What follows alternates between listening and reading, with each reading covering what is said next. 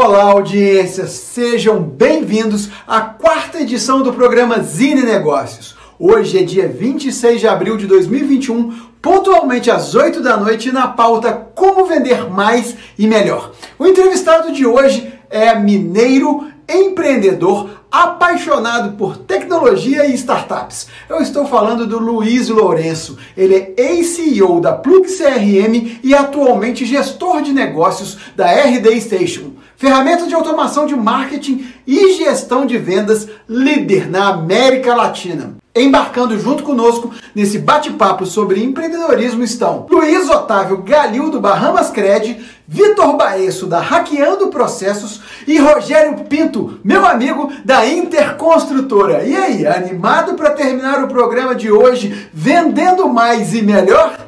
Ou pelo menos mais motivado para alcançar os seus objetivos? Vamos que vamos, segura aí que é logo depois da vinheta.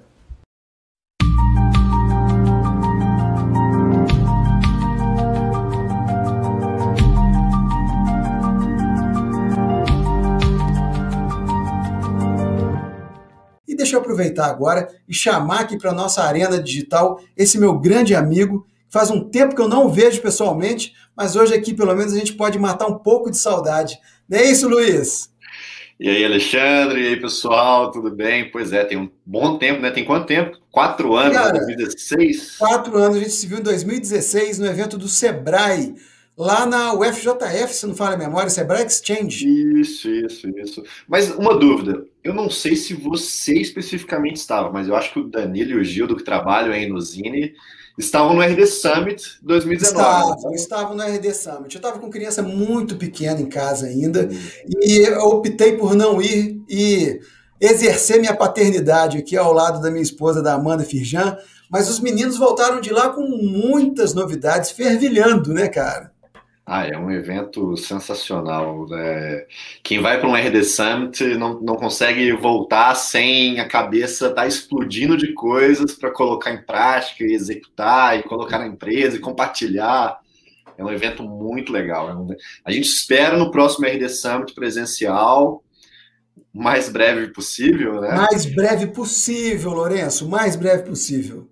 E hoje aqui eu vou fazer uma força para te chamar pelo sobrenome, porque nós temos dois Luiz. Tem o Tavim Galil também, que eu vou chamar ele para nossa arena aqui, ó. Luiz Otávio, chega mais. Boa noite, seu Zine. Boa noite, Luiz. Estamos aí mais, mais uma sequência de aprendizado, né? Tem sido muito interessante, bastante conteúdo e hoje não vai ser diferente. Muito obrigado aí pela presença de todos e estamos aí para dar umas espetadinhas no Luiz aí para tirar um pouco de caldo do conhecimento dele, né? É isso mesmo, é isso aí. É bem por aí. E ele está preparado, viu? Porque lá no, na, no evento do Sebrae, rapaz, foi um dos caras que mais recebeu pergunta da plateia. Você lembra disso, Luiz?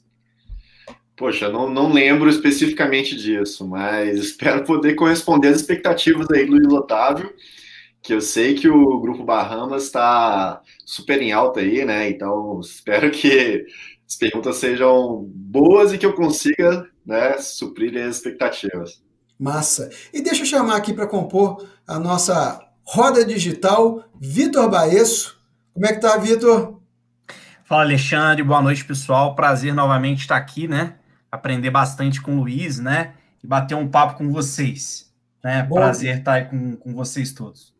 Ô Luiz, e esses dois caras, além de serem figuras assim que estão na liderança empreendedora em suas empresas, são também os responsáveis por patrocinar nosso projeto, que é o Zine Negócios, as nossas lives quinzenais com o Bahamas Cred, do Luiz Otávio Galil, e a Hackeando o Processo, do Vitor Baesso. Então, é uma alegria muito grande a gente fazer esse match de investimento e conhecimento. Isso não é para qualquer um, isso é raro, e esses momentos se transformam até em lives aqui no YouTube.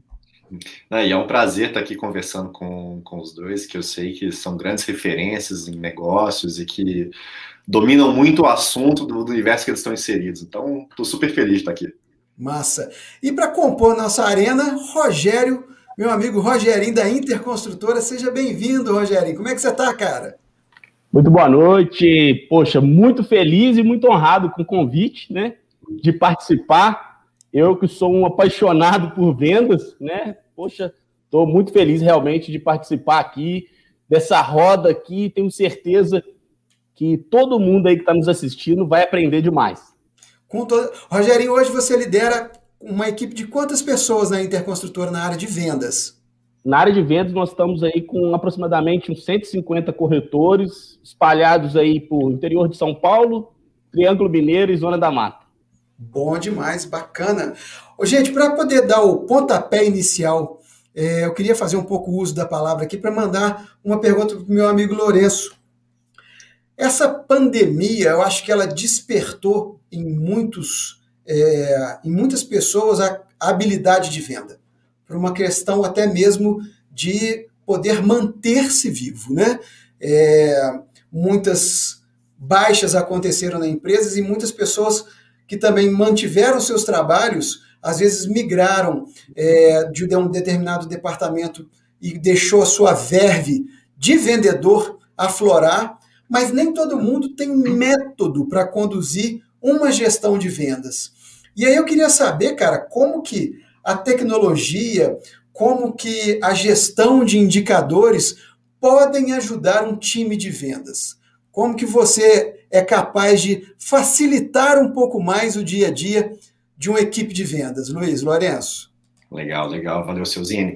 Antes de eu começar aqui, eu queria até propor mais uma coisa, tá? Vamos lá. É, como eu estou falando com muitas pessoas de vendas, eu sei que as pessoas de vendas elas gostam contar, elas gostam de se apresentar. Eu queria aproveitar para o pessoal aqui que está no YouTube, utilizar o canal do YouTube e se apresentar. Fala aí, qual que é o seu nome, de onde você está falando, Boa. qual é a sua empresa, é, o que, que, vocês esperam aprender aqui, se tem alguma pergunta que eu, que eu consiga ajudar, enfim, mandem no YouTube aí, eu quero ver o pessoal interagindo aqui com a gente também.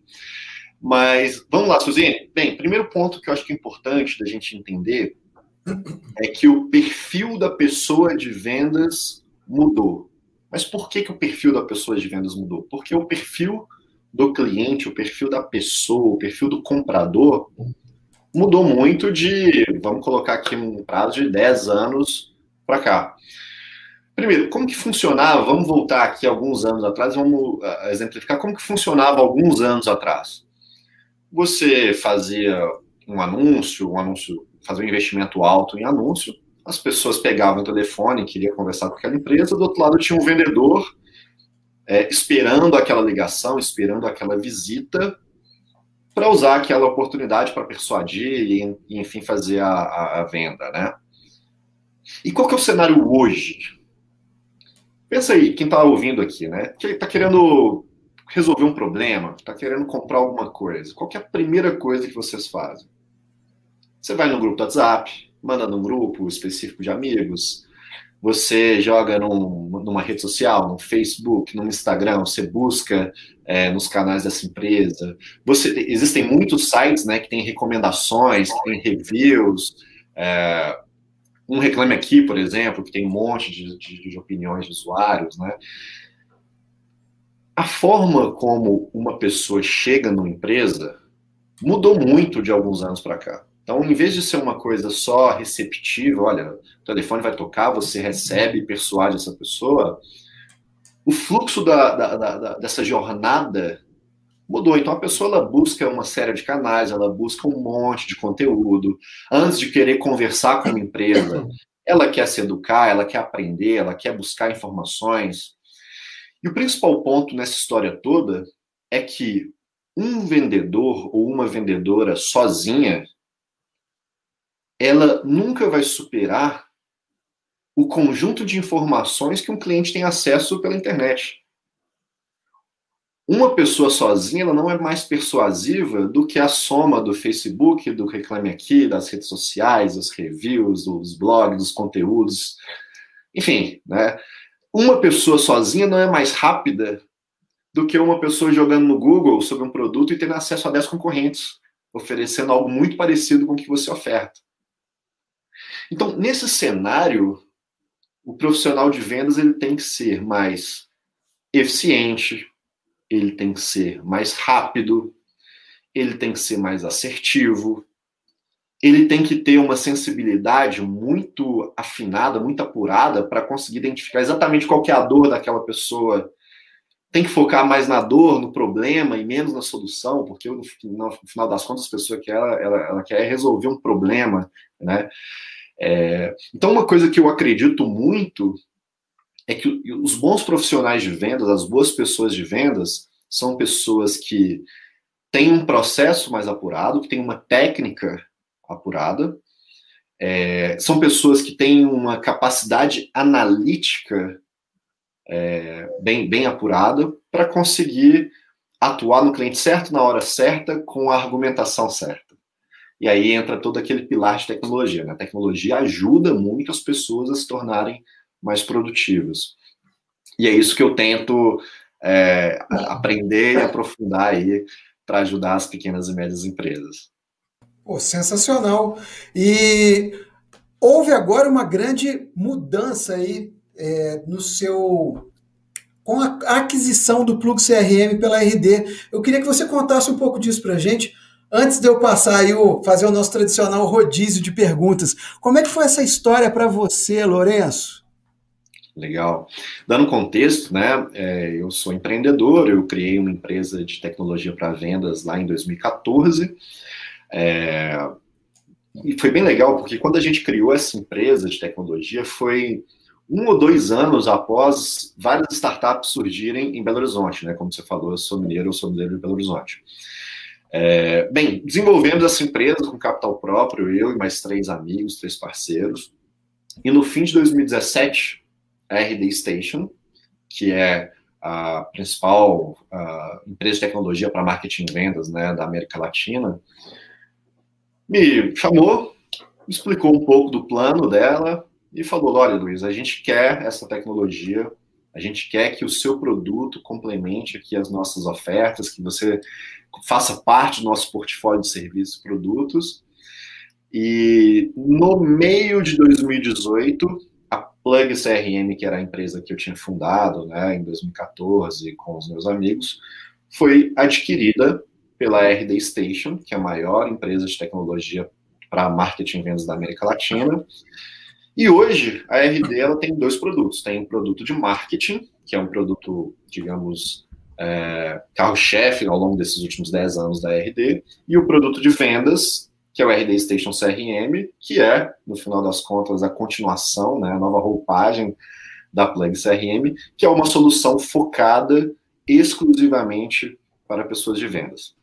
Sobre a transição, seu Zine, é um, é, um, é, um, é um cenário bem interessante, porque é uma coisa que eu tenho muito orgulho de ter vivido, porque são poucas empresas que passam por um cenário parecido que eu passei, né?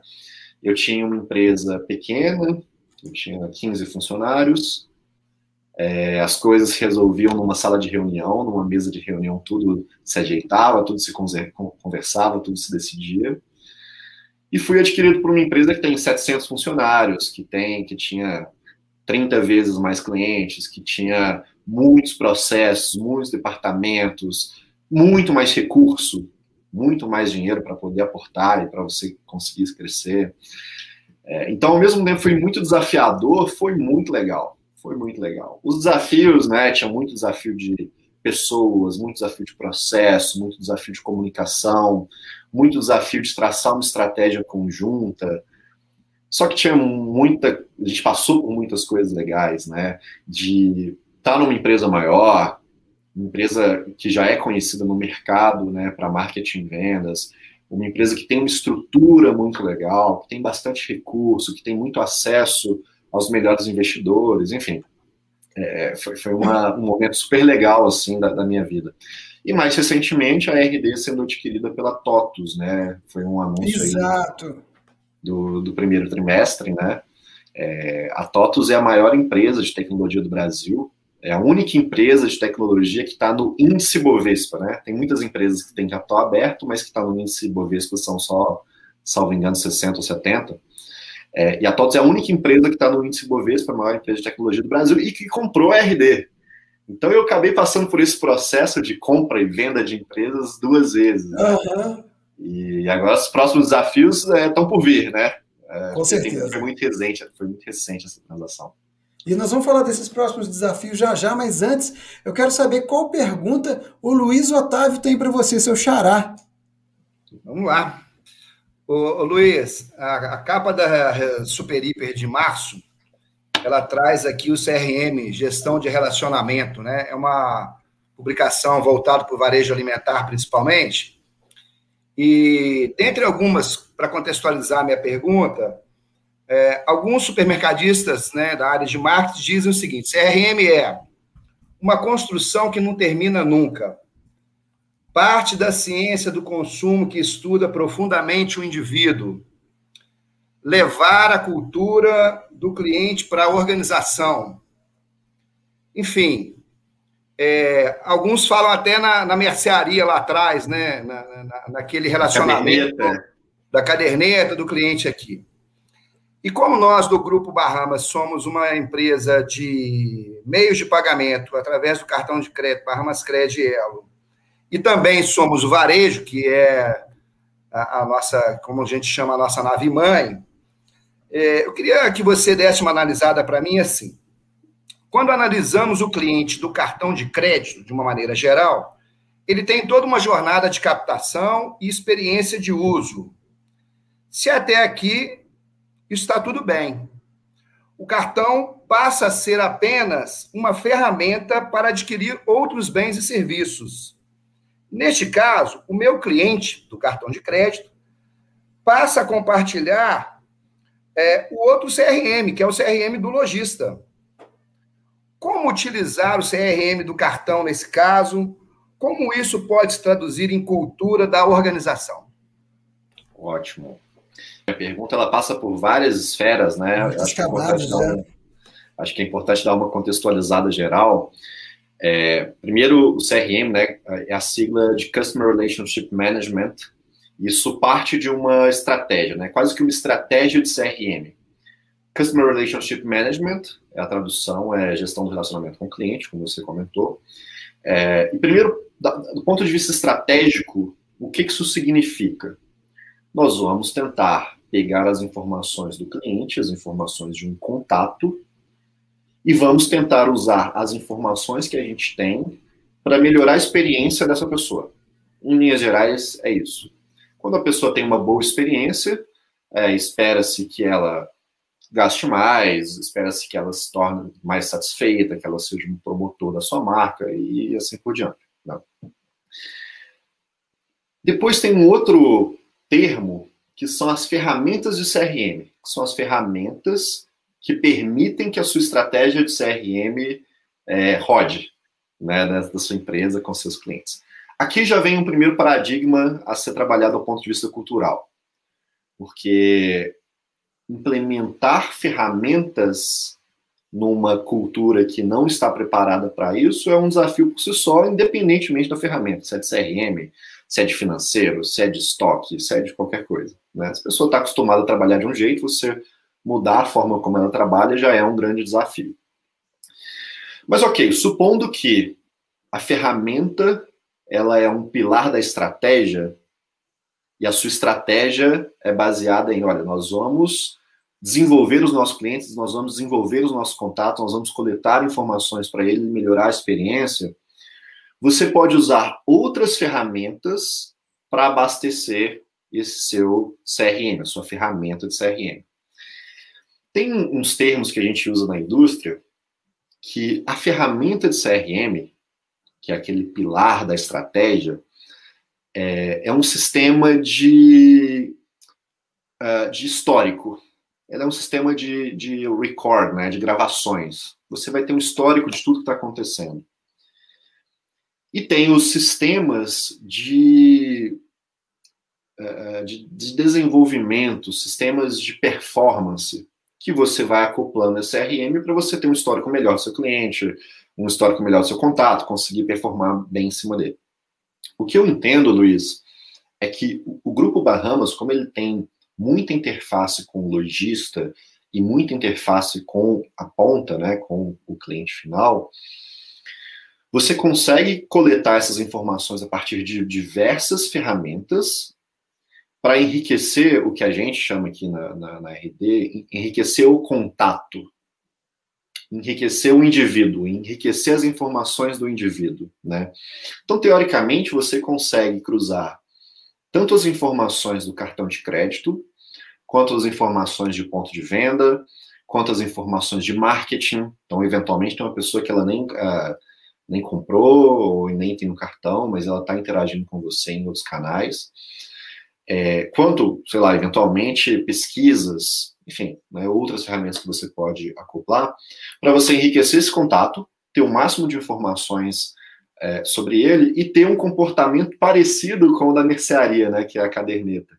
Então você consegue, olha, a partir de uma determinada de um determinado comportamento de compra, de crédito, de, de consumo ou de marketing, direcionar essa pessoa para aquilo que faz mais sentido para ela. Então, é, é lógico que isso eu estou falando de uma forma bem ampla, para a gente não entrar muito no detalhe, né?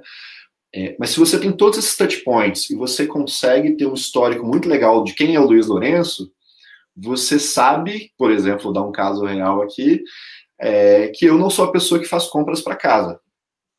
Eu não sou a pessoa que vai no supermercado todos os meses eu sou a pessoa que tem um comportamento de compra que me direciona para determinados produtos. E aí você é, cria né, toda uma experiência, toda uma jornada para que eu tenha a melhor experiência possível nesse produto, a melhor experiência possível de crédito para essa, essa comunicação específica.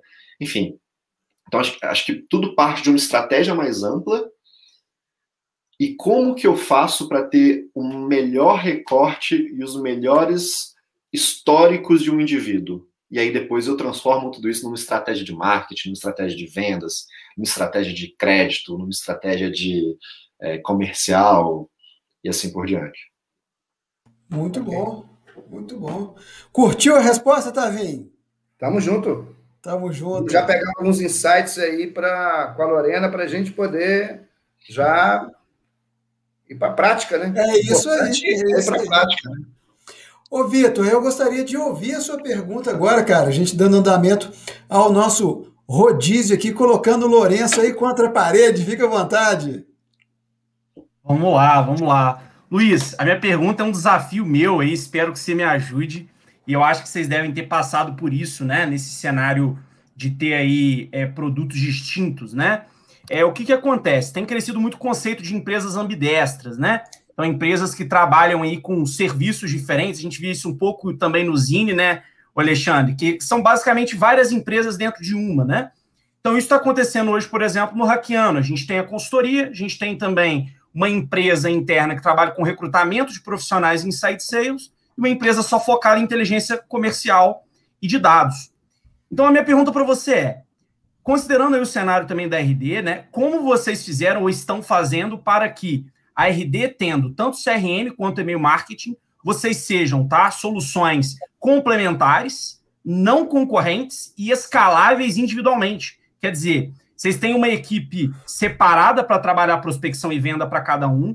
Existe uma central de comunicação. Quem vende é, é CRM vende também o e-mail marketing. Não sei se deu para pegar toda a pergunta, mas como eu, eu ter fontes de geração de demandas separadas, considerando que o perfil de cliente muitas vezes pode ser o mesmo, né?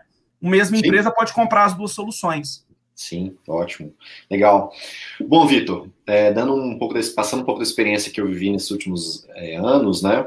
É bem comum isso mesmo, né? Uma empresa ter, a gente chama de unidades de negócio. Então, eu tenho uma empresa, quase que um guarda-chuva, que tem uma unidade de negócio de consultoria, uma unidade de negócio de recrutamento, uma unidade de negócio de tecnologia, e que elas podem ter o mesmo cliente ou não, podem ter clientes específicos que às vezes nem sentem a mesma dor. Né? Como que a gente fez para escalar isso, Vitor?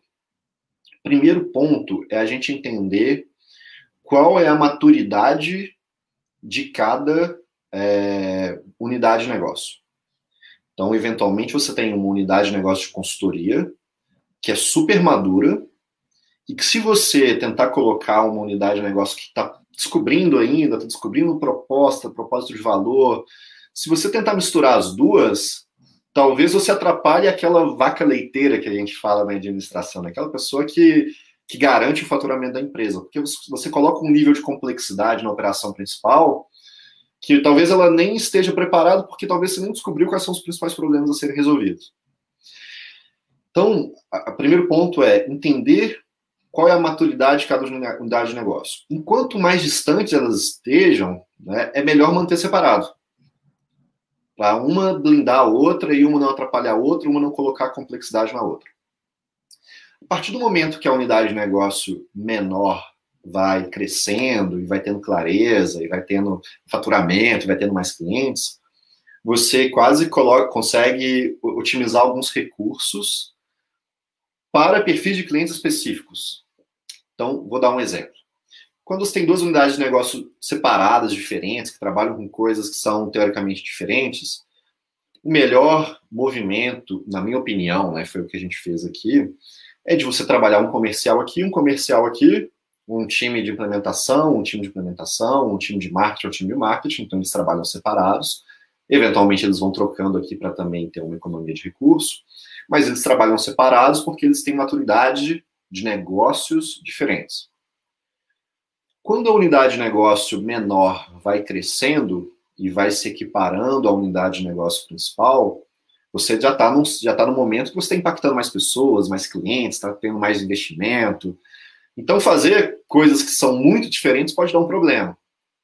E aí, o primeiro ponto que a gente fez, né, que eu acho que pode ser um caminho também, é a gente entender quem compra separado, quem compra junto e quem compra sequencial. Porque quem compra separado, você pode trabalhar quase que separadamente. Olha, eu vou criar uma campanha para um perfil de cliente específico um pitch de vendas específico, porque eu sei que essa pessoa, no geral, compra só o produto, o serviço A. Você pode identificar um segundo perfil de cliente, de contato, que ele sempre compra os dois produtos ou os dois serviços. Então, você já junta as unidades de negócio para pensar numa estratégia que, para esse perfil de cliente específico, você vai fazer uma coisa mais empacotada, um pitch específico, gere valor pelos dois produtos, tem aumento seu ticket médio, assim por diante. E tem um terceiro cenário que é, olha, muitas vezes a pessoa chega por um produto, ela compra, presta serviço, e depois de um, dois anos ou alguns meses, ela vai querer o segundo serviço. Que aí é um desafio de entender qual que é a jornada dessa pessoa dentro da, da sua empresa, né? compartilhando um, um caso aqui é, da RD. É, a gente tem a ferramenta de marketing, que ela é basicamente para pessoas de análise de marketing, né? É, geralmente o comprador é um nível de gestão, um nível de coordenação de marketing, mas quem trabalha diariamente com a ferramenta é um analista de marketing. A RD tem uma comunicação muito forte, conversa com o analista de marketing. E essa comunicação, ela não conversa com um gestor de vendas que é quem compra o segundo produto. Então, se eu tentar fazer uma coisa para os dois aqui, nem o gestor de, de, vendas vai se identificar, nem o analista de marketing vai se identificar. Então, um caminho é, olha, a gente faz uma comunicação direcionada para o analista de marketing, ele tem que tirar um sucesso em marketing. Depois de um determinado tempo, o analista de marketing leva o gerente de vendas para conversar sobre o produto de vendas. Então, é uma jornada específica para quem começa com um produto e quer ir para o outro. Né? E o inverso é, é, bem interessante também, porque a comunicação que chega para a pessoa de vendas, ela é específica para o produto de vendas, e alguns meses depois, quando a operação de vendas já está fluindo, já está funcionando, a gente coloca algumas pílulas mas que o próprio gestor de vendas consegue fazer a, a tomar a decisão, ou seja, ele toma a decisão às vezes sem envolver a pessoa de marketing. Né? É, então, então, assim, é, tentando resumir, né, acho que o quanto que você junta ou o quanto que você mantém separado tem uma relação direta com qual que é a maturidade de cada unidade de negócio. Quanto mais próximas, melhor você unir os recursos, mas ainda assim vale entender quem é que compra um produto só, quem é que compra os dois produtos juntos e quem é que compra os dois produtos, mas de forma sequencial ao longo de um tempo, ao longo de uma jornada, para você entender quais são as jornadas, para você desenhar essas jornadas dentro de sua empresa. Ô, Rogério, o que, que você está achando desse nosso bate-papo aqui, meu amigo? Estou achando incrível, Sozine, porque isso aqui abre nosso horizonte um pouco mais, porque às vezes a gente fica olhando só para o nosso aqui, né? E a, vendas é tudo, né? Tudo que envolve a nossa vida envolve venda. Esse uhum. computador que eu estou olhando foi uma venda. Né? Esse microfone que você está aí bonito foi uma venda. Tudo Pago envolve venda. Umas crédito, hein? Olha aí. Mas, ô Luiz, a gente aqui na, na Inter, a gente tem um lema que a gente fala que a gente pode melhorar 1% todo dia. E hoje, esse nosso 1% da Inter tá nas suas mãos, hein? Olha que responsabilidade, hein? Vamos embora. É, a minha primeira pergunta é, sim, acho que vai ser bem fácil para você, porque você entende muito desse mercado digital. Porém, quando iniciou essa pandemia, é, a gente que lida com o público na porta da loja, né, que quer visitar um decorado, é, a gente sentiu muito, porque da noite para o dia as lojas fecharam, lockdown, aquela coisa toda, e nem todos os corretores, ou a grande maioria, não só de corretores, mas acho que de vendedores, não estava preparado 100% para o digital. E a gente sentiu isso, né? As vendas acabaram diminuindo e tudo. Hoje, né? A pandemia já tem mais de um ano. Como você está vendo isso? Porque você falou bem lá no início, né?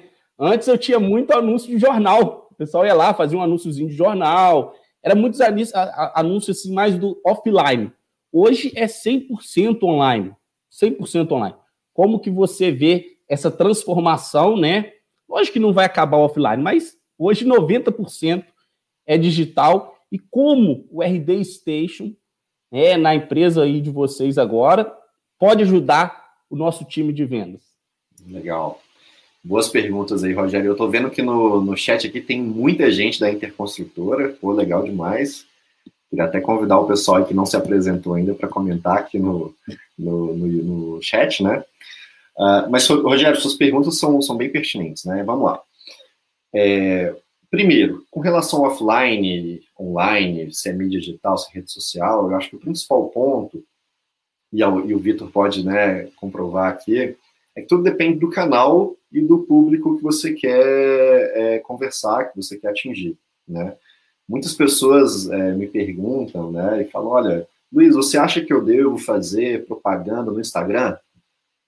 A resposta é que, poxa, depende muito. O seu público está ali, o seu público está consumindo o Instagram, ele está se preocupando com aquilo, ele vê aquilo, aquilo é uma, uma, um canal relevante para ele. Porque se às vezes o seu canal, se, o seu público está consumindo o canal de jornal, faz talvez muito mais sentido e o investimento vai ter muito mais retorno se você fizer jornal e não Instagram. Então, não, existe muito dessa regra de tudo tem que ser 100% online, ou tudo tem que ser 100% offline, né? É, tudo depende um pouco da pessoa. Só que tem um ponto que o digital proporciona que o offline não proporciona e que poucas empresas conseguem é, aproveitar de fato, né? Vou dar um exemplo aqui, Rogério, que eu fiz uma palestra para o Grupo Zap é, no final do ano passado. Eles têm um evento específico para o mercado imobiliário eu peguei um dado bem legal ali. É, com exceção dos períodos mais críticos da crise, né, abril, março, maio ali do ano passado, que foi realmente um, uma queda para o mercado de uma forma geral, eu acho que isso se aplica a todas as empresas é, de praticamente qualquer é, é mercado, mas no, no, no mercado imobiliário isso é bem evidente. Seja antes ou pós-pandemia, seja antes todo mundo está no digital ou agora que todo mundo está no digital, é que quando a pessoa está querendo conversar com um profissional de vendas, e ela negocia com um profissional de vendas por dois, três meses, vamos colocar esse prazo aí mais ou menos, né? É, ela está quase que no fim de uma jornada de 26 meses. Eu acho que o, o número preciso é mais ou menos isso, 26, 25 meses. Às vezes a gente acha que a venda é uma maratona, né? Olha, a pessoa chegou, eu vou conversar com ela agora, em dois, três meses a gente fecha ou não fecha. primeiro mês eu vou entender, eu vou fazer uma visita a um decorado, a um apartamento X, Y, e daqui a um, dois meses eu vou fechar. Só que, na verdade, essa negociação que começou agora, ela começou, na verdade, há 25 meses atrás. Então, o que você está fazendo hoje nos seus, nas suas mídias, nos seus conteúdos e, e todos os seus canais, vai começar a gerar um número de visitas realmente né, lá na ponta daqui a 20 meses. Ainda que seja um anúncio, ainda que seja um anúncio imediato, um lançamento, ainda que seja uma coisa para gerar demanda agora. Porque quando a pessoa está olhando um imóvel, quando a pessoa está olhando um investimento aí de 200, 300, 400, 500, 600, 1 milhão de reais, ela não olha um anúncio e falou, pô, eu vou lá conversar com o corretor de imóveis. Geralmente ela já tem um problema de meses atrás. Ela tem que identificar esse problema. Ela tem que reconhecer que ela tem de fato um problema. Depois que ela reconhece de fato que ela tem um problema, ela vai começar a investigar quais são as soluções para aquele problema. E aqui o vendedor nem está envolvido. Aqui está envolvido é o Google, é o WhatsApp, é os, os canais, os grupos, etc. E depois que ela reconheceu que ela tem um problema e ela começou a avaliar soluções, é que ela vai começar a conversar com um profissional de vendas. Então pensa, vou dar um exemplo aqui, tá? É, muitas pessoas com o início da pandemia começaram a demandar um, um, um quarto para fazer home office. Isso era uma coisa que não tinha antes e que começou a aparecer agora. Né? É, qual é o problema? O que a pessoa quer, no final das contas? Ela não quer um imóvel, ela quer resolver um problema. Qual que é o problema? O problema é que ela não consegue trabalhar é, na sala, na cozinha, porque fica um monte de criança, um monte de gente falando, gente passando toda hora, não dá para fazer uma reunião, uma reunião. Esse é um problema. Então, a primeira coisa que a pessoa tem que entender é qual que é o problema que ela tem. Depois que ela identifica o problema, ela vai buscar quais são as soluções possível, possíveis, né? Comprar um imóvel é uma solução possível para resolver esse problema. Mas existem outras soluções possíveis. Ela pode comprar um, um headset igual esse aqui, que é super poderoso e que trava todo o volume, todo o, o som externo. Eu posso comprar uma um, eu posso, por exemplo, ir para um coworking, que eu resolvo esse mesmo problema de home office. Eu posso, sei lá, trabalhar num armário da minha casa se eu quiser, uma solução super barata, enfim. Eu vou avaliar todas as, solu todas as soluções para aquele meu problema de home office. Quando eu estou avaliando as soluções, eu começo a falar, poxa, realmente imóvel é uma coisa que eu tenho que considerar. E aí eu começo a entender quais são as soluções disponíveis. Então eu vou lá na interconstrutora, vou olhar os sites da interconstrutora, vou olhar nos sites que existem imóveis, vou conversar com, com os sites disponíveis, vou conversar no grupo do WhatsApp, vou conversar com um monte de gente. E as pessoas vão me falar, olha, vai na interconstrutora, porque é uma construtora séria, tem um monte de imóvel num monte de cidade, dá para você conversar, e aí eu vou entrar em contato com um, um corretor de imóveis.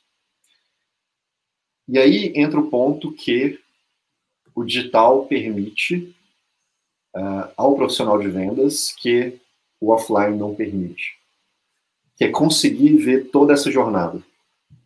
Desde o momento que a pessoa identificou um problema até o momento que ela vai negociar e conversar de fato com o profissional de vendas. Então, e aí, aí entra soluções, as ferramentas. Né? Então, a RD Station é, permite que você capte esse contato lá atrás, enquanto ele está avaliando o problema, vai direcionando essa comunicação para a solução que você quer, a solução que faz mais sentido para o problema dela, com a comunicação que faz mais sentido para o problema dela. E quando o vendedor recebe esse cliente, ele teoricamente já está preparado, porque ele já sabe exatamente é, qual que é a sua demanda, qual que é o seu problema, o que, que você mais está valorizando, por que, que home office é uma coisa que faz super sentido para você comprar um imóvel A e não um imóvel B. Enfim, então a identificação dessa jornada é algo que o digital permite, que poucas empresas aproveitam totalmente e que faz toda a diferença. Você consegue embasar um pitch, né, uma argumentação do vendedor de um jeito mais adequado, você consegue ser muito mais assertivo na sua oferta, e aí se você é mais assertivo na sua oferta, você é mais eficiente. Se você é mais eficiente, você consegue diminuir o seu ciclo de venda. Então, se o seu ciclo de venda, vamos supor aqui, tá? Sejam de três meses, jogando um número aqui completamente aleatório, vamos supor que ele é três meses, você consegue, sendo mais eficiente, reduzir esse ciclo de venda para um mês e meio, que seja. Se o seu ciclo de venda é um mês e meio, o seu corretor de imóveis, ele diminuiu pela metade, né, essa venda. E ele, como ele diminuiu pela metade essa venda e ele vai ser muito mais eficiente, ele vai entender a dor do cliente de primeira, ele consegue fazer mais venda e colocar a sua meta é, dentro do bolso com mais facilidade. É muito mais simples entender essa jornada, acompanhar essa jornada e ser mais assertivo do que às vezes você ficar testando a oferta ABC, tentar descobrir um, dois, três, tentar né, dar tiro errado, tentar valorizar uma coisa que talvez não está sendo valorizada pelo cliente, tentar propor uma solução sem entender o problema, que eu acho que é um grande problema dos profissionais de vendas do nosso mercado, né? É, enfim, eu, eu entendo que essas são as grandes potências que o digital permite aos times de vendas atuais. Muito bom, Lourenço. Antes da gente continuar aqui o nosso rodízio de perguntas com os nossos convidados especiais, tá chegando pergunta da galera também que está aqui nos assistindo e usando o chat. Então vamos lá para o Danilo Martins, meu sócio, meu amigo. Com a pandemia, muitas empresas migraram seu processo de vendas para inside sales.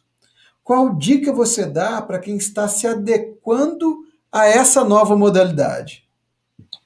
Boa, legal, Danilo. Um abraço aí, Danilo, inclusive. É, bem, dando contexto, né, inside sales é aquela operação que você consegue trabalhar com o cliente da porta para dentro. Você não faz visitas, você não vai de encontro ao cliente, você consegue negociar aqui só com telefone, com uh, videoconferência e coisas nessa linha. É, Danilo, realmente foi uma transição que muitas empresas fizeram e que torna o profissional de vendas muito mais produtivo se, né, naturalmente, o negócio dele comportar, é, se o ticket médio dele comportar. Por que, que o Inside Sales é uma modalidade bem uh, atrativa para a maior parte das pequenas e médias empresas? Porque é uma modalidade muito barata. Você, com um computador, um headset, tipo esse meu aqui, você proporciona a um profissional de vendas é, negociar com muito mais pessoas ao longo de um dia do que você ter que colocar essa pessoa para visitar, para ir pessoalmente nos clientes, ter que ficar fazendo reuniões presenciais o tempo todo, reunião presencial tende a demorar um pouco mais, enfim. Então, essa modalidade de inside sales é bastante atrativa para as empresas, para as empresas que comportam essa modalidade. Agora, como que a transição, né? Como é que você se adequa a essa realidade? Tem muitas empresas que têm muita dificuldade de se adequar ao inside sales, né? É, e aí vem, acho que, os pontos que a gestão de vendas tem que estar preparada previamente antes de colocar o time de vendas. Na minha visão, primeiro ponto que a gestão de vendas tem que preparar o terreno ali para os profissionais de vendas é ter um processo claro. Se você, né, você vai ter muitas pessoas provavelmente em home office, é, ou você vai ter pessoas que vão estar no seu escritório, mas você não vai poder acompanhar elas o tempo todo, porque a maior parte do tempo elas vão estar ou em ligação ou em, em, em videoconferência, né? Então, o primeiro ponto é ter um processo claro. É, eu converso com muitas empresas que entendem que o processo é, olha, a pessoa vai chegar, você vai pegar o telefone e vai ligar e tentar vender para ela. E eu não entendo que isso é um processo. O processo é você ter com clareza, né? Quais são as etapas que esse cliente percorre, desde o momento que ele aparece até o momento que ele fecha.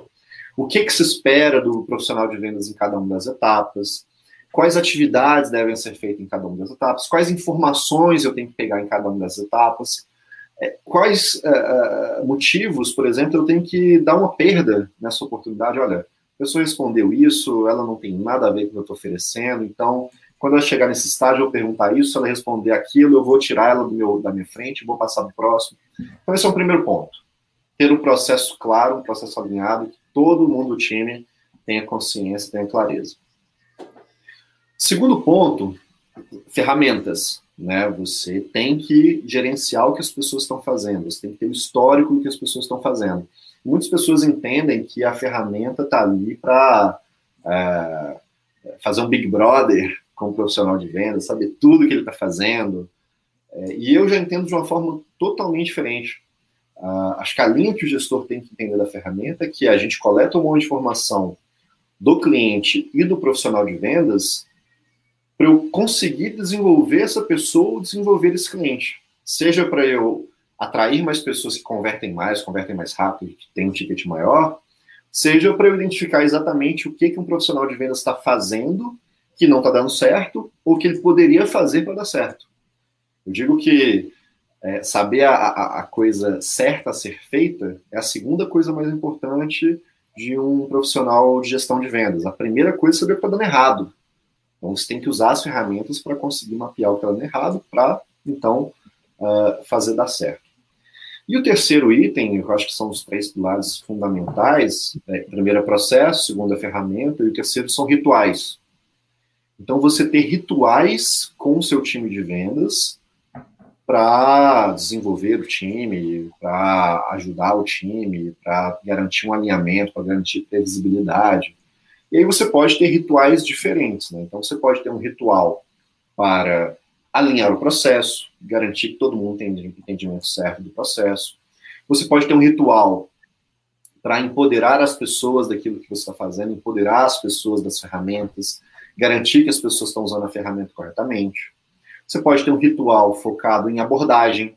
Olha, eu vou fazer aqui um escuta, que isso é uma coisa que permite também no Insight Sales, você né, a escuta das suas ligações. Deixa eu fazer aqui uma, uma um review, né, uma, uma avaliação da sua ligação de abordagem. Deixa eu fazer aqui uma avaliação da sua negociação, da sua reunião. Deixa eu avaliar aqui quantas ligações em média a pessoa que performa melhor está fazendo para ver, comparar com você. Deixa eu entender aqui por que, que você está perdendo vendas é, por conta de preço. Deixa eu ouvir as suas ligações que você perdeu por conta de preço. Deixa eu te ajudar a, a rebater essa argumentação de preço. Deixa eu ver se você está perdendo para um concorrente que está aqui na mesma região ou que está oferecendo a mesma coisa que a gente. Entender se você está usando os argumentos certos para aquele concorrente, enfim. Tudo isso o Insight Sales permite, dado que você tem um registro histórico de tudo que está acontecendo. Sensacional. Essa aí foi uma pergunta respondida para o Danilo, que está nos assistindo ao vivo. E agora eu vou retornar aqui para o nosso rodízio de perguntas. E o Luiz Otávio Galil ele tem uma pergunta que perpassa aí pelo modalidades de ambiental, social e a governança. É, Tavinho, com você a palavra, fica à vontade, meu amigo. Luiz, queria ver aí um pouco da, da sua visão, da visão da TOTS, da RD, no momento, meados do ano passado para cá, no Brasil, a questão ambiental está nos telejornais a todo momento, mas no mundo inteiro a gente vem já há algum tempo falando de ESG, né, que é ambiental, social e governança na vida das empresas, é, passando por, pela, pela sustentabilidade, né, e isso está chegando, né, essa é a minha pergunta, como é que como é que vocês estão olhando para isso? Tem alguma ferramenta é, direcionada no CRM, na relação, relacionamento com o cliente, falando disso, como o consumidor está olhando para isso, porque a gente percebe que na Europa, principalmente, né, velho continente, tudo começa muito por lá, é, clientes já olhando a, a, se a empresa tem trabalho escravo, infantil, se ela está consumindo madeira que, que não é de reflorestamento, se as empresas estão cuidando do meio ambiente, se estão olhando na questão racial, enfim.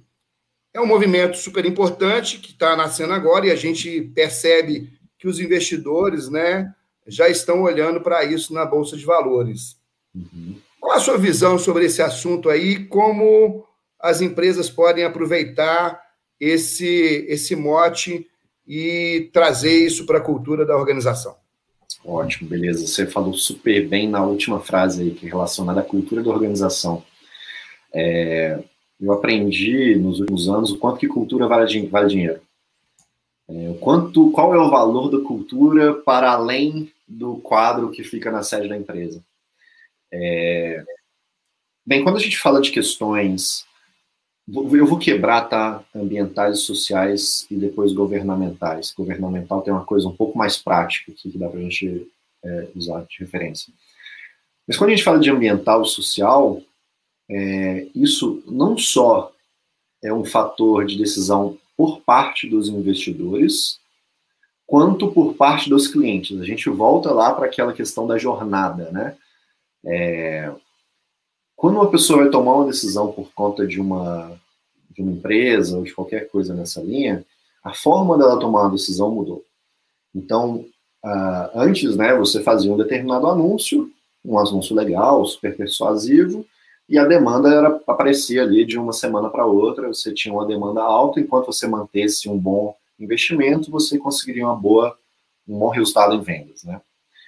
Agora, o processo de compra mudou, então a pessoa tem acesso a muito mais informações.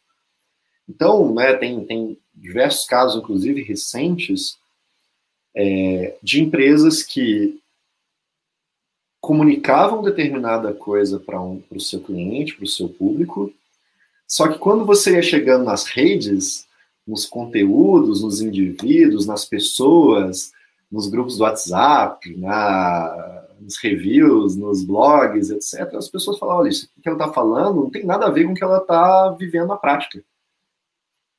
E aí a pessoa vai, vai ter acesso a essa informação, vai questionar muito a credibilidade daquela empresa, e credibilidade é uma das. Tem as seis, uh, as seis leis da persuasão, não sei se é exatamente isso. A credibilidade é um dos pilares das seis leis da persuasão, que você já quebra de largada. Então, uh, quando a gente fala do ponto de vista do consumidor, é, o ponto de vista ambiental e social é extremamente importante, porque por mais que você diga uma coisa, ele vai conseguir, a partir de outros meios, combater aquilo que você está comunicando. E se tiver uma inconsistência entre o que você está falando e que as pessoas estão vendo, pode gerar um impacto bem negativo no negócio, né? É, e os investidores, naturalmente, eles olham isso, né? Eles já dão um valor para isso.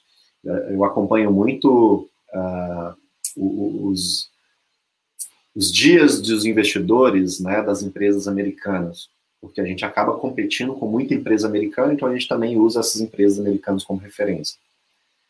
E é muito legal que hoje é, impacto social, impacto ambiental, é, é sustentabilidade de uma forma geral, mas até diversidade, como que esses itens que, poxa, cinco anos atrás ninguém falava, hoje eles aparecem nos relatórios para investidores do, das empresas que têm ação aberta. A TOTUS, quando ela anunciou aqui a aquisição da RD, no dia do investidor da TOTUS, que ela fez o anúncio da, da, da aquisição da RD, ela trouxe nos primeiros momentos dos seus slides é, as iniciativas de diversidade e iniciativas sociais que ela está desenvolvendo dentro da TOTUS, porque ela sabe o quanto que isso impacta uh, na longevidade do negócio. Falando especificamente do governamental, naturalmente, tem empresas que têm uh, maior interface, tem outras empresas que têm menos interface, mas a gente está num cenário que tem alta influência governamental. Né? Então, recorrentemente, tem alguma coisa que pode impactar os negócios aqui. É, você pode entender isso tanto do ponto de vista é, legal, ou seja, a gente precisa se adequar, é o mínimo que a gente precisa fazer, que eu acho que é o, que é o que todos né, devem ficar de olho. É, mas tem também aquele ponto de vista, opa, deixa eu tentar usar isso como oportunidade. E aí entra a oportunidade de desenvolver novos negócios, né?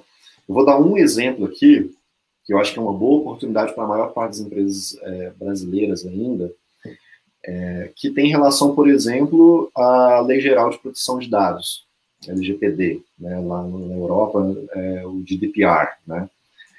É, é uma legislação entrou em vigor no ano passado, que deve ser aplicada à maior parte, quer dizer, tem que ser aplicada a todas as empresas, que é você ter uma série de cuidados com os dados dos seus clientes, seus contatos, das pessoas físicas, e que poucas empresas estão olhando, poucas pessoas, poucas empresas conseguiram se adequar plenamente a essa lei. Né?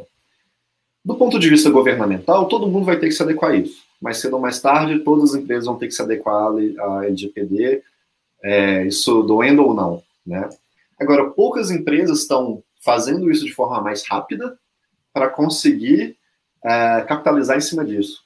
Poxa, para mim é super legal eu já me contratar hoje ou dar preferência para uma empresa hoje, que eu sei que ela já se adequou rapidamente à LGPD e que, poxa, eu estou confortável, eu estou confiante que ela vai conseguir fazer isso rápido, não vou ter que esperar lá dar um problema, não vou ter que esperar dar um, um vazamento qualquer para eu ser, é, ter minhas dores atendidas, né? Então, Uh, LGPD é um exemplo, né, mas eu vejo que governamental tem algumas coisas nessa linha. Né? A lei entrar em vigor demora um tempo e poucas empresas conseguem se adequar e tentar capitalizar em cima disso. Então, já está Bahamas Cred já está adequado ao LGPD desde setembro de 2020 e o Bahamas desde dezembro de 2020. Isso é, um, isso é um, um baita diferencial competitivo, porque você que é do mercado, você sabe, né? Quantas empresas, uh, bem, empresas grandes do seu ramo que não se adequaram tiveram problemas de vazamento de dados. Né? É, um, é um grande diferencial competitivo para usar a favor do negócio. E já que a gente está falando de tantas mudanças do negócio, o Vitor Baesso também tem uma pergunta aqui que tem um pouco a ver com essa, com essa fase de mudanças no qual a RD acabou de vivenciar. Fica à vontade, Vitor. Vamos lá. Luiz, assim, minha curiosidade é em relação a o que, que mudou na operação da RD, falando de marketing e vendas principalmente, quando a RD iniciou esse processo de aceleração em escala, né? Com muito mais aporte de investimento. O que, que mudou, né, de fato? E uma outra curiosidade é se teve algum mês ou algum trimestre, algum, algum período que o resultado foi muito ruim, mesmo com muito investimento, que vocês começaram a repensar as coisas, né? Como foi esse processo? É, bom, vamos lá, né? Quando você tem bastante investimento disponível, você consegue fazer alguns movimentos que, por exemplo, na minha startup eu não conseguia, né? É, por exemplo, a nível de aquisição de talentos, aquisição e retenção de talentos, e aquisição e retenção de talentos mais seniors, né? Quando eu estava na minha startup, poxa, era uma luta para conseguir uma pessoa e era um risco alto dela sair. A gente acabava apostando em pessoas mais juniors e apostava muito no desenvolvimento dela, mas a gente sabia que o teto dela era baixo, daqui a um ano, dois anos ela ia sair, que ela ia buscar outros, outros caminhos. Em compensação, quando você tem uma empresa que tem bastante recursos, você consegue pegar os melhores talentos, os melhores executivos, os melhores diretores, e as pessoas já trazem uma bagagem é, legal ali para mudar processo, mudar uma estratégia, enfim. Né? Uma. Aí, né, tem, tem alguns exemplos, Vitor, mas um exemplo que eu estou bem próximo no dia a dia é que, dado que a gente tem bastante investimento, para a gente colocar, por exemplo, em marketing e em produto, uh, nós lançamos em novembro de 2018 um produto free, um produto 100% gratuito que é o RD Station CRM é, versão gratuita, né? Isso muda um pouco a forma de fazer marketing e vendas, né? Porque a gente começa a usar o produto como uma ferramenta de marketing. Então, a pessoa usa um plano gratuito, a gente não tem compromisso nenhum, ela não tem que passar cartão de crédito, não tem que passar boleto, não tem que passar CNPJ, não tem que passar nada. Ela consegue usar o produto e quando ela estiver já super engajada, usando super bem o produto, né, já, já, já aprendeu como é que trabalha, etc., aí entra um profissional de vendas e faz uma venda que tende a ser mais qualificada, tende a ser mais rápida. É, a gente chama, o termo exato disso é Product-Led Growth, ou seja, o crescimento é puxado pelo produto, né? E esse tipo de estratégia, Product-Led Growth, é uma estratégia muito cara uma estratégia que muitas empresas que às vezes não têm esse capital de investimento conseguem executar bem. Né? Imagina você colocar ali, a gente coloca 4 mil, 5 mil clientes por mês usando um produto que não dá retorno nenhum financeiro. Né? É, então, esse é um exemplo de, de, de estratégia né, que a gente conseguiu por conta dos investimentos. Um outro exemplo aí, aí o, o pessoal do, do Zine, que foi para o RD Summit 2019, né, pode também confirmar, é até as experiências que a gente consegue colocar para os nossos clientes, né? A gente consegue investir mais para os nossos clientes terem experiências é, mais marcantes, vamos colocar assim. Essa experiência mais marcante acaba impactando a nossa nosso branding, toda a nossa marca, toda a nossa reputação em todos os canais, né? Então, voltando lá, como que a pessoa compra? Ela compra porque antes ela viu no blog, no grupo do WhatsApp, no Facebook, etc. Então, isso ajuda a impactar. Também é uma coisa que o investimento permite que, no cenário de pouco investimento, é, não permite. Enfim, e aí tem, tem uma série de coisas aqui que dá para a gente puxando, né? É, mas eu acho que tudo parte do fato que a gente consegue atrair e reter pessoas muito boas, muito seniors, que num cenário de pouco investimento é mais difícil. Muito bem. E a galera que está curtindo essa. Já chamaram o nosso bate-papo de EAD, rapaz, para você ter uma ideia. Falando que não perdem esse EAD do Zine. Ô, Rogerinho, me conta, cara, você aí, eu estou vendo que você está é, com anotações aí, está a fim de mandar uma pergunta para o Lourenço. Chegou a sua vez novamente, meu amigo. Fica à vontade. Ô, Rogério, se eu não fiz 1%, agora é a hora, hein? Se eu fiz meio por cento, agora é os outros meio por cento. Então, então, já conseguiu. É. Ô, Luiz, é, como eu lhe disse, né, a gente também passou por esse processo de transformação. Então, meu time mudou grande parte deles, alguns ficaram pelo caminho nessa pandemia, foram para outros ramos, optou ir para o CLT, né, saiu do, da corretagem, do autônomo. Então, eu queria que você. A gente fala, eu vi você falando muito aqui da jornada do cliente. Então, eu queria que você desse uma aprofundada mais para esses novos vendedores que estão nos assistindo. Como que você enxerga essa jornada do cliente, no momento que ela começa e se você considera que ela termina, né?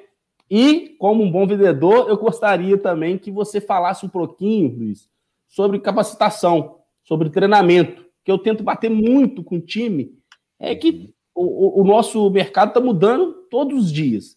Então precisa estar tá se renovando, se atualizando, treinando, se capacitando. Então gostaria que você falasse um pouquinho aí desses dois temas. Legal, show de bola. Bom, vamos lá.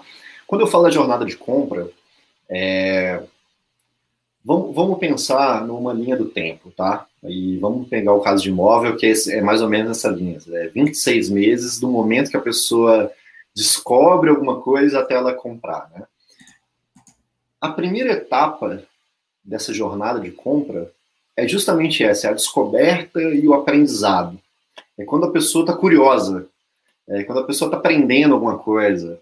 É, vamos lá, a gente está falando aqui sobre processo de vendas. Né? Eu provavelmente estou ajudando alguém, estou ensinando alguém sobre uma coisa que ela provavelmente vai ter curiosidade de aprender mais um pouco. Isso aqui vai virar um, uma compra de CRM daqui a um ano.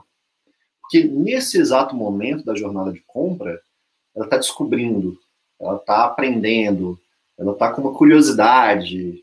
É aquela jogada no Google ali, despretensiosa, que você faz no final de semana, fala, pô, tem uma coisa me incomodando, tem uma coisa que eu queria saber é alguma coisa que eu queria entender um pouco mais. Né? Esse estágio da jornada de compra, vamos associar aqui, vamos, vamos pensar no digital, tá? É quase que um visitante de um site. Sabe aquele visitante que, olha, ele joga no Google, ele está querendo aprender ou descobrir uma coisa, ele só visita aquele site, ele não faz mais nada, ele só está ali querendo aprender, ler alguma coisa, ver alguma coisa no Facebook, no Instagram, no Twitter, ele está aprendendo alguma coisa. Depois que ele aprende, ele descobre que ele tem um problema, então eu, olha, eu, eu olhei, eu li, eu aprendi, eu mandei um monte de canal, eu realmente falei, poxa, eu realmente tenho um problema. Ele tem que reconhecer que esse problema é um problema relevante, porque todo mundo é cheio de problema, mas tem aqueles problemas que são mais problemáticos que os outros problemas, né? Então ele tem que reconhecer que aquele problema é um problema relevante. Então ele deixa de ser uma etapa de descobrimento e aprendizado para ser uma etapa de deixa eu reconhecer que eu tenho um problema na minha empresa, deixa eu reconhecer que eu tenho um problema na minha casa, um problema na minha vida, etc. Quando eu começo a reconhecer esse meu problema, eu vou buscar quem que entende melhor desse problema. Então eu vou olhar lá no, no blog do, do, da Interconsultora falar, poxa, a Interconsultora entende muito bem desse problema, ela é talvez a pessoa que entende melhor desse problema aqui na minha região. Então eu quero ficar próximo dessa construtora, eu quero ficar próximo dela e desses outros dois, três players aqui que entendem muito sobre esse assunto, falam muito bem sobre isso, têm domínio desse meu problema específico. E aí eu deixo de ser o visitante para ser uma pessoa que, olha, eu quero consumir conteúdos mais específicos, mais densos, eu quero ter uma informação melhor, porque, poxa, esse problema está me incomodando. Depois que eu reconheço esse problema, e eu falo, poxa, esse problema realmente está me incomodando muito, e eu já li aqui bastante, já tive acesso a muita informação, esse problema realmente está me incomodando, eu começo a buscar soluções. E então eu começo a cogitar, né, é, comprar um apartamento, eu começo a cogitar, olhar um coworking, né, os exemplos que eu dei ali anteriormente, eu começo a buscar soluções possíveis para resolver esse problema. E quando eu estou buscando informações mais específicas, eu estou buscando soluções né, para o meu problema, eu acabo deixando algumas pegadas no, no mundo digital. Né? Então eu começo a deixar ali, poxa, essa pessoa já visitou o meu site tantas vezes, essa pessoa já preencheu um formulário ali falando que a empresa dela tem isso, isso e aquilo, tem quantos funcionários, ou ela tem uma família de tantas pessoas, ou ela tem uma dor XYZ. Essa pessoa está disposta a dar mais informações porque ela sabe que se eu der mais informações, eu vou ter um direcionamento melhor para a minha solução, e se eu tenho um direcionamento melhor da minha solução, eu tomo decisões mais rápidas. Eu não preciso ficar quebrando a cabeça, né? Eu, poxa, a solução já vai vir mais ou menos, mais ou menos pronta na minha, na minha frente. E aí, quando eu começo a chegar próximo de uma solução, eu começo a avaliar melhor essas soluções, aí entra o profissional de vendas um erro comum de muitas empresas é: opa, essa pessoa visitou meu site, preencheu um formulário, manda para o vendedor. Não é o momento. Ele ainda está aprendendo, ele está reconhecendo aquele problema. O momento certo de passar uma oportunidade para um profissional de vendas é quando ele já está buscando uma solução e ele está avaliando aquela solução. Aí você direciona, então ele deixa de ser um lead, que a gente fala, né? Ele deixa de ser um lead, ou um lead qualificado, e passa uma oportunidade de vendas, que eu vou conectar essa pessoa com um profissional de vendas, os dois vão conversar para resolver um problema específico. Então, essa é um pouco da jornada. Depois que você faz essa venda, né, e você perguntou se isso acaba em algum momento, né? Na verdade, esse funil ele pode acabar ou não, dependendo um pouco do negócio, mas a partir do momento que você faz uma venda, esse cliente está dentro da empresa, digamos assim, né? É, Primeiro, você tem que entregar um valor para ele, então isso acaba acontecendo um pouquinho depois na jornada, então ele faz a venda, geralmente o valor vem um pouquinho depois. É, esse valor, ele pode ser recorrente ou não, então eu posso entregar um valor de uma vez só e não, não gera um outro valor recorrentemente, ou eu posso tentar gerar pequenos valores recorrentes para essa pessoa ao longo do tempo de vida dela, enquanto ela ainda é cliente, até que chega um momento que ela tem um impacto tão grande que ela passa a ser, por exemplo, uma promotora. Então, ela passa quase a ser um canal de venda para você conseguir novos clientes. Ela passa a ser um canal que vai ajudar outros clientes a reconhecer problemas. Ela vai ser um canal que vai ajudar outras pessoas a buscar soluções, que aí é uma etapa mais lá na frente da jornada, né? e que nesse estágio ela pode, complementando até o ponto ali do Vitor, né, na, na, primeira pergunta, ela pode até cogitar outras soluções com a sua empresa. Então ela passa a buscar outras soluções, a reconhecer outras dores e aí conversar de novo ali com o seu profissional de vendas. Né? E você perguntou também sobre treinamento, né? É, tem uma, uma, uma, frase que a gente usa na RD que é afiar o machado, né? é, que a gente entende que compensa a gente parar, vou, vou, jogar um número aqui, compensa a gente parar uma tarde na semana para afiar o machado e dar uma machadada certeira e essa machadada já resolve o problema, do que a gente não desenvolver o time, não qualificar esse time e eles ficarem com o machado cego, gastando um esforço danado para resolver um determinado problema. Né? É, a gente é muito pautado na questão de desenvolvimento dentro da RD, porque a gente entende muito que esse desenvolvimento, essa qualificação, torna as pessoas uh, mais eficientes e, principalmente, quando a pessoa ela está eficiente e ela está conseguindo performar bem e ela está vendo que ela está se desenvolvendo, porque isso também é uma grande questão, né? A pessoa às vezes se desenvolve e não consegue ver isso. Mas quando ela reconhece que ela está se desenvolvendo, ela fica mais feliz, ela fica mais motivada, ela provavelmente vai gerar mais resultados só pelo fato de estar mais feliz, mais motivada, isso amplia até a longevidade dessa pessoa dentro da sua empresa como funcionário. Então, hoje, eu entendo que para um time de vendas, uma hora por dia, duas horas por dia, é super produtivo. Coisa que até uns anos atrás eu achava, pô, parar uma pessoa de vendas para ficar fazendo review de ligação, review de objeção, poxa, essa pessoa tem que estar em reunião. Não, cara, bota essa pessoa no desenvolvimento, que na próxima reunião vai ser metade do tempo. Pô, sensacional. Afiar o machado, importantíssimo. Né? O Rogério até bateu palma ali na hora da, do afiar o machado. Você se viu lá na Inter liderando aquela turma toda, Rogério? Sem dúvida. É, poxa, o Luiz aí, com certeza agora, carimbou 1% do dia. Porque é importante outra pessoa falar né, para o time. Às vezes eu fico falando, ó, vamos treinar, vamos capacitar, faz isso, faz aquilo. A pessoa, ah, legal, poxa, vou fazer e tal. Outra pessoa falando dessa importância aí de afiar o machado, poxa, só de você falar o machado já foi 1%. tem, tem, tem, tem um ponto legal aqui, rapidinho, seu Zine. Manda é, brasa. Eu converso com muito gestor de vendas, né, e há muitos anos, né? E, lógico, não tem fórmula de bolo para fazer as coisas darem certo em vendas, né? Só que eu entendo que existem alguns pilares que um gestor de vendas, uma pessoa de gestão de vendas tem que trabalhar, né? Quais são os pilares? Processo, é, empoderamento de time, né? Dar poder às pessoas lá na ponta, tirar o poder de um indivíduo, né?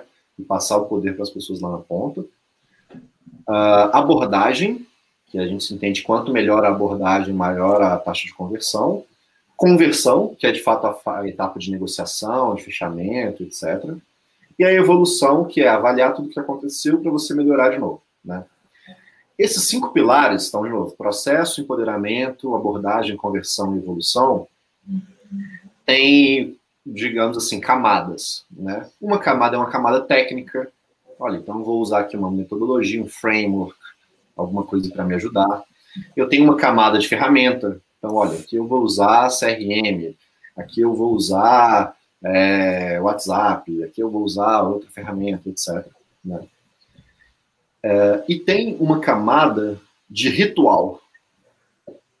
E a gente tem rituais para cada um desses pilares, ou seja, temos um ritual para processo, tá? temos um ritual para empoderar as pessoas, temos um ritual para melhorar a abordagem, rituais para melhorar a conversão e rituais para a gente evoluir alguma coisa na operação.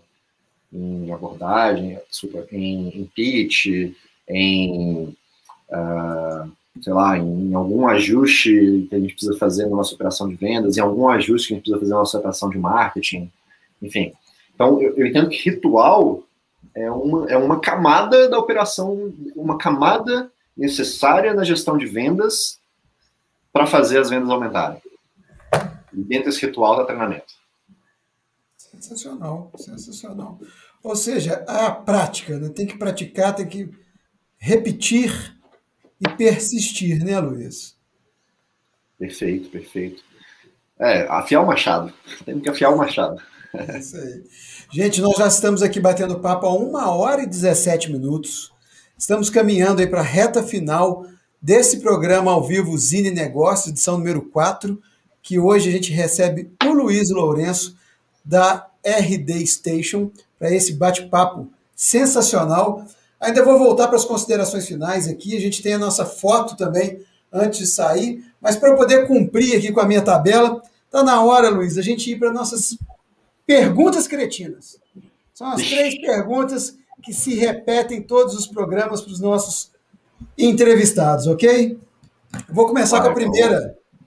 Bora. Falhou, tá falhado, não se falha mais nisso.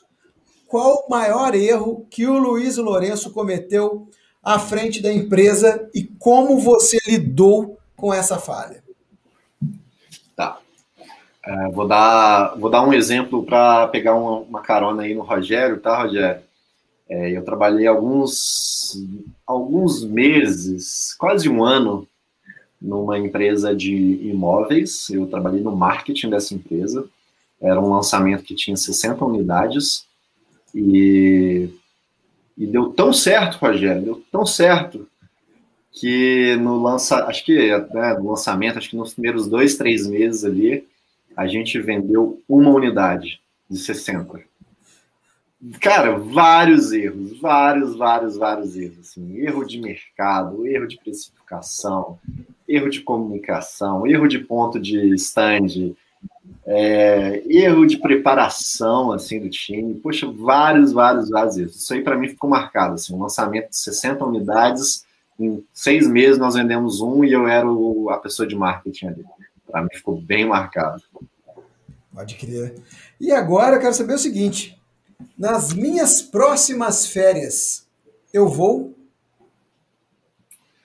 Nas minhas próximas férias, eu vou fazer o que eu tenho feito nas minhas últimas férias, que é ir para um lugar que não tem quase ninguém, desligar o meu celular, desligar qualquer coisa que tenha Wi-Fi, deixar o cabelo crescer, deixar a barba crescer, levar uma muda de roupa e ficar ali uns 10 dias. Muito bom, muito bom. Vai levar o skate também? Depende, por exemplo, esse, esse, esse ano eu fui para uma, uma praia que não tinha asfalto, então não dava para levar o skate. Para quem não sabe, eu comprei um skate recentemente aí, para me aventurar um pouco no skate, a minha diversão de, de quarentena. Mas dependendo dá para levar, dependendo não dá. Onde eu estava não daria para levar o skate, não. Mas se der, eu levo. Crer, pode crer. E qual é a primeira lembrança que você tem do trabalho que você exerce hoje? Olha, eu, eu lembro com detalhes o dia que a gente resolveu uh, criar a Play. É, foi um estalo que aconteceu na minha cabeça e quase que imediatamente na cabeça do meu sócio. Eu trabalhava com uma agência, eu trabalhava numa agência de, de publicidade, né, de marketing e publicidade. E eu lembro exatamente onde eu estava pensando, assim, eu estava com aquilo na cabeça, poxa, vamos abrir uma empresa de tecnologia para vendas? Não vamos? Será que eu faço? Será que eu não faço? Será que é muito arriscado? Será que eu saio da agência? Estou numa posição legal aqui. E eu lembro exatamente onde eu estava, num corredor próximo da saída da, da agência, quando o meu ex-sócio me ligou e falou: Olha, sabe aquele, aquele negócio que a gente conversou e tal? Cara, vamos fazer? Vamos puxar isso? Lembro precisamente onde eu estava, o que, que eu estava fazendo, exatamente a região do corredor que eu estava, quando, a gente, quando eu resolvi sair da agência e empreender. Sensacional, cara. E você falando isso, você me lembrou aqui uma história que eu não sei se eu já compartilhei ela com o Luiz Otávio, que eu também me lembro do insight para o Zine Cultural, e foi numa viagem, Luiz Otávio, de Juiz de Fora para Mar de Espanha, onde eu parei em Bicas, naquele posto de gasolina que tem ali da, em frente à concessionária Volkswagen. Parei naquele. É isso aí, tava, foi em Bicas que surgiu um insight para o Zine Cultural, veja só. Hein? Obrigado pela, pela história, Luiz. Gostei, cara. Gostei legal. demais. Você me fez lembrar da minha aqui também. Chique. Legal, legal. Gente, vamos partir para as nossas considerações finais. Vou passar a palavra para cada um de vocês três novamente. Se quiserem endereçá-la ao Luiz, fiquem à vontade. É, e assim que vocês terminarem, quero fazer esse registro, fazer uma foto, todo mundo junto aqui, antes a gente partir para os finalmente, ok? Luiz Otávio, com você. É, só mesmo fechar aí, parabenizar aí aos participantes, os convidados, em particular o Luiz, com vários insights que trouxe para nós aí. Eu também tenho o hábito de anotar, fiz várias anotações aqui para amanhã no, no escritório lá bater um papo. Afiar o Machado. Afiar o Machado, sempre, né? Desenvolvimento e pessoas é, é, é o, que, é o que tem para ser feito. Fora disso, não há nenhum espaço, né? Nem, nem para quem é dono, nem para quem é funcionário, nem para quem é fornecedor, sociedade, cliente, enfim. Somos pessoas e é por aí que a gente trabalha. Parabenizar o grupo todo aí, eu acho que foi bastante rico, proveitoso. E vamos para a próxima, Celzine. Vamos que vamos, vamos que vamos. Vitor, contigo. Então, acho que é, caminhando um pouquinho o que o Luiz Otávio falou aí, acho que é, é mais agradecer, foi bem bacana, principalmente quando a gente traz vivência, né? A gente traz vivências diferentes, é muito, muito produtivo, ainda mais falar de um tema que é até para mim que tô, tô aqui em Juiz de Fora, conheço muita gente, é um tema que ainda é novo para muita gente, né? Falar de insight sales, processos de venda, operações de venda. Então é muito bacana ouvir isso. Mas agradecer, falar aí, falar aí que foi um prazer estar com todos vocês. Perfeito? E depois a gente troca umas figurinhas, bate um papo aí também, Luiz. Te mandar lá uma mensagem lá no LinkedIn. Boa. Rogério, por favor, fique à vontade, a casa é sua. Show. É, primeiro, eu queria agradecer a todo o meu time aí que prestigiou a gente, está aí mandando comentário. Muito feliz. É, sem vocês, eu não estaria aqui tendo essa oportunidade de falar com, com todas essas pessoas aqui. Agradecer aí o Luiz Otávio do Bahamas, grande parceiro da Inter. Estou sabendo aí, um spoiler aí, que tem coisa boa vindo pro lado de Uberlândia.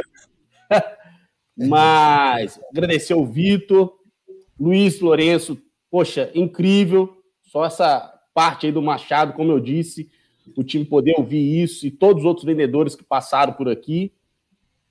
Muito obrigado, parabéns pelo, pelo trabalho, pela dedicação, né? Porque para chegar onde você está hoje aí, acho que envolveu muita disciplina, muita dedicação, muito esforço. E Alexandre, eu queria aproveitar aqui e te dar os parabéns, realmente, de verdade, porque no momento que nós estamos vivendo, no seu produto, você está conseguindo se reinventar e mostrar que não é só, é lógico, assim, os eventos é muito importante, a gente precisa deles, mas independente disso, você achou outros caminhos, criou cases de sucesso aí de várias propagandas, não estou aqui puxando sardinha, é porque a gente tem que dar valor e tem que parabenizar quem faz a diferença.